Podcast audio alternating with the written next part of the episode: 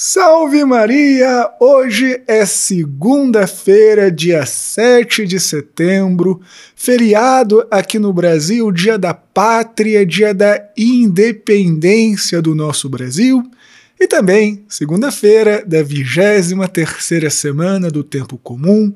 Eu sou o Padre João Paulo Ruse, pároco da Paróquia Todos os Santos. Sejam mais uma vez muito bem-vindos às minhas redes sociais e no sermão de hoje nós falaremos como o nosso pecado pode muitas vezes manchar toda a igreja. Mas antes disso, não se esquece de deixar o joinha nesse sermão, de fazer um comentário, de compartilhá-lo nas suas redes sociais, de assinar o meu podcast Contramundo, de se inscrever no meu canal no YouTube e marcar o sininho das notificações e curtir a página da Paróquia Todos os Santos no Facebook e no Instagram. E também, se meu apostolado tem te ajudado, se este sermão, que é gravado para todos os dias, tem ajudado a sua reflexão sobre as leituras da Palavra de Deus, não esquece de fazer uma doação, de apoiar a nossa paróquia Todos os Santos. Deus te abençoe e salve Maria!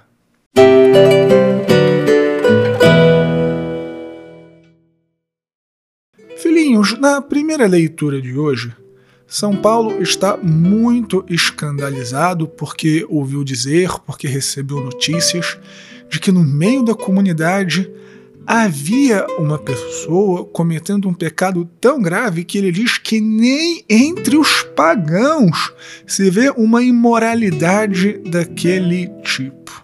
Bem, fica muito claro que, infelizmente, as imoralidades, os escândalos, algumas coisas tão feias que nem entre os descrentes a gente vê acontecer, já havia na igreja primitiva e não é um privilégio dos nossos tempos.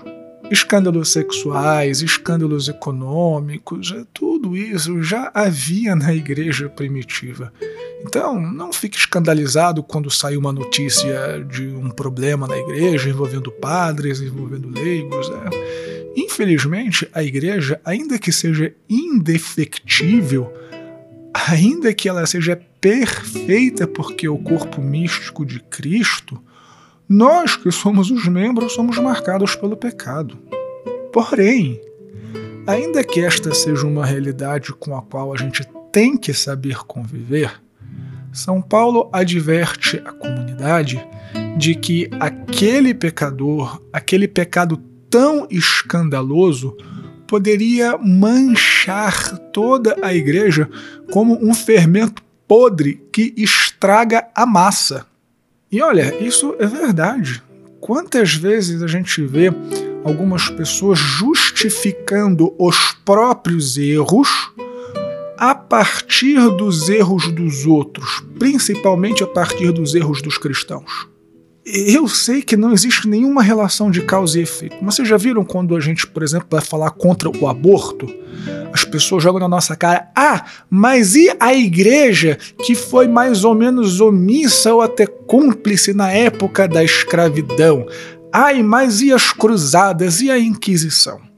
Eu repito, eu sei que isso tudo é uma bobagem, que esses argumentos não têm é, nenhuma base sólida, mas vocês vejam o quanto que os escândalos servem de arma para que os outros ataquem a própria fé, ataquem a igreja de Cristo.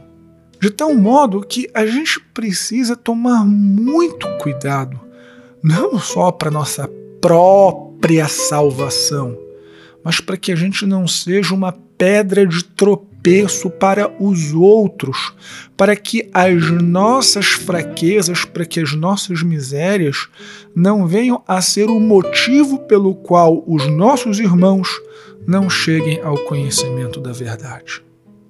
Sim, eu e você somos responsáveis pela salvação, claro, até certo ponto, mas somos responsáveis pela salvação dos nossos irmãos eu como padre, você como uma pessoa de anos de caminhada, líder de pastoral, líder de comunidade, etc, etc, etc. temos sim uma responsabilidade e um dever de zelar pela imagem da nossa igreja. Que Deus então nos ajude a vivermos com coerência a nossa fé, para não sermos como aquele da primeira leitura, que causou tanto escândalo a ponto de Paulo mandar excluí-lo da comunidade. Deus te abençoe e salve Maria!